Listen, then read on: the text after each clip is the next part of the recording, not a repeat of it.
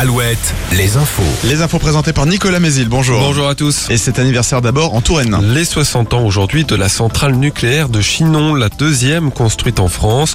Les trois premières unités mises en service dans les années 60 sont aujourd'hui inactives. Quatre autres réacteurs avaient ouvert dans les années 80.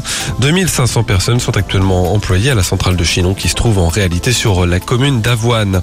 Saïd Chaban de retour devant la justice aujourd'hui. Cette fois, il comparait devant le tribunal d'Angers pour des soupçons d'agression sexuelle sur des ex-salariés d'Angesco et du groupe Connell, affaire dans laquelle il a été mis en examen en février 2020, mais son avocat a formulé une demande de renvoi du procès qui pourrait être prise en compte par le tribunal. Le procès en appel aujourd'hui à Poitiers de l'affaire d'un accident mortel survenu en août 2019 au Poiré-sur-Vie. La victime avait été percutée de plein fouet par une voiture dont le conducteur a passé plusieurs semaines dans le coma. Il roulait trop vite sous l'empire de la drogue et de l'alcool et n'avait pas le permis. Le trentenaire a été condamné à 5 ans de prison dont quatre fermes en première instance. Un plan de 200 millions d'euros pour produire une cinquantaine de médicaments sur le territoire français, annonce d'Emmanuel Macron hier pour relocaliser la production de certains antibiotiques ou encore de paracétamol et éviter ainsi de nouvelles ruptures à venir. Une liste de 450 médicaments essentiels a également été dressée, médicaments pour lesquels les industriels devront avoir 4 mois de stock.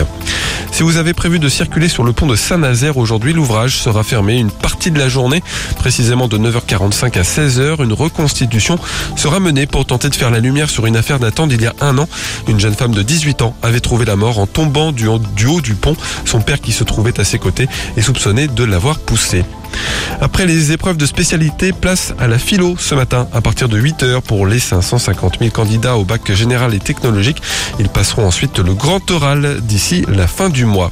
Dans l'actualité sportive, un dernier Tour de France pour Thibaut Pinot, le coureur de la Groupama FDJ, est sélectionné pour euh, sa dixième grande boucle qui partira le 1er juillet de Bilbao.